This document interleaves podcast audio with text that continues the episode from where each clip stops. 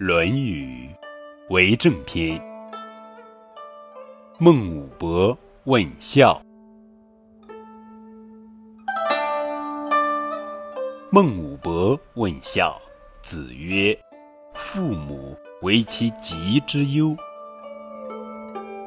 孟武伯向孔子请教孝道，孔子说：“对父母要特别为他们的疾病担忧。”关于孟武伯问孝，还有一个好听的故事：常愤忧心。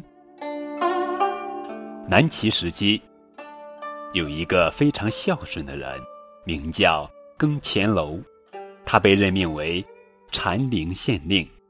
更乾楼赴任不满十天，突然汗流不止，心里发慌。他预感家中有事，马上辞官回家。回到家里。更钱楼得知父亲已经病重两天了，大夫对他说：“要知道病情吉凶，只要尝一尝病人粪便的味道，如果是苦的，病就会好。”更钱楼于是就去尝父亲的粪便，发现味道是甜的。他十分担心父亲的病情，晚上就跪在地上，朝着北斗星叩头祈祷，愿意拿自己的生命去换父亲的生命。